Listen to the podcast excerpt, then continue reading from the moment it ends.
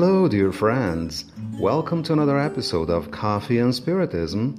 This is Valdemar Francisco, and today Tarcio Rodriguez brings us what Leon Denis wrote in the introduction of his book Here and the Hereafter. Quote, Death is the question mark that has always confronted us, the first of many other questions, the study of which has worried and despaired the ages, and to whose solution so many philosophies have been dedicated. Despite all these efforts, night still surrounds us completely. Now, we still struggle in darkness and in emptiness, vainly seeking a solution for our misery. Material progress is enormous, but even in all this wealth accumulated by civilizations, we can see that people still perish from financial hardships.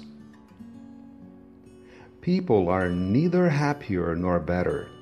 Their labors are not lightened by a high ideal, nor are they heartened by any clear plan for their destiny. That's the reason for their backsliding, excesses, and rebellion. The faith of the past has vanished. Skepticism and materialism have replaced it.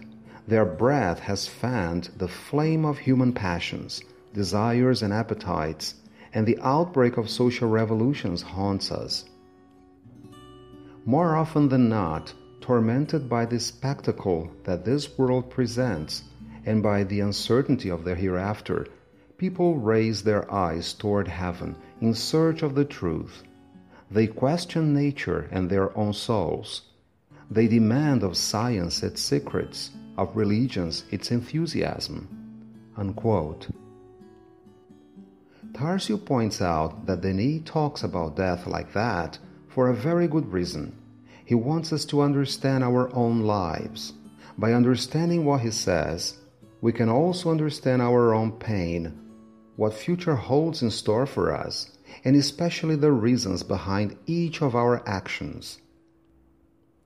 When Denis says we struggle in darkness and in emptiness, vainly seeking a solution for our misery, he reminds us of something very common nowadays we take a look at all the impositions that surround us human, political, social, religious, philosophical, scientific, and in spite of all the progress achieved, we get to the terrible conclusion that we are going backwards and the world is not getting any better. Anyway, it is God who brings us a solution for this problem at the end of this message. Denis reminds us that we demand of science its secrets of religions its enthusiasm. After all, science exists as a way to lessen the woes of the world, and religion should be the road we take in order to be better people. The road to happiness, and especially the road that brings the enthusiasm capable of lifting us whenever we face severe hardships, so that we can go on with faith and with high hopes for the future. We must understand the purpose of these tools God has placed in our hands so that we could get rid of hardships by ourselves and go ahead with confidence in life. Tarcio points out that although death is the main subject when we discuss the idea of the immortality of the soul, we are in fact talking about life. Let's bear in mind the words of Jesus I have come that they may have life and have it to the full. It means we have to face our destiny with confidence, take heart and believe, cultivating love. By doing so, there will be the energy that will give us strength to face any hardship.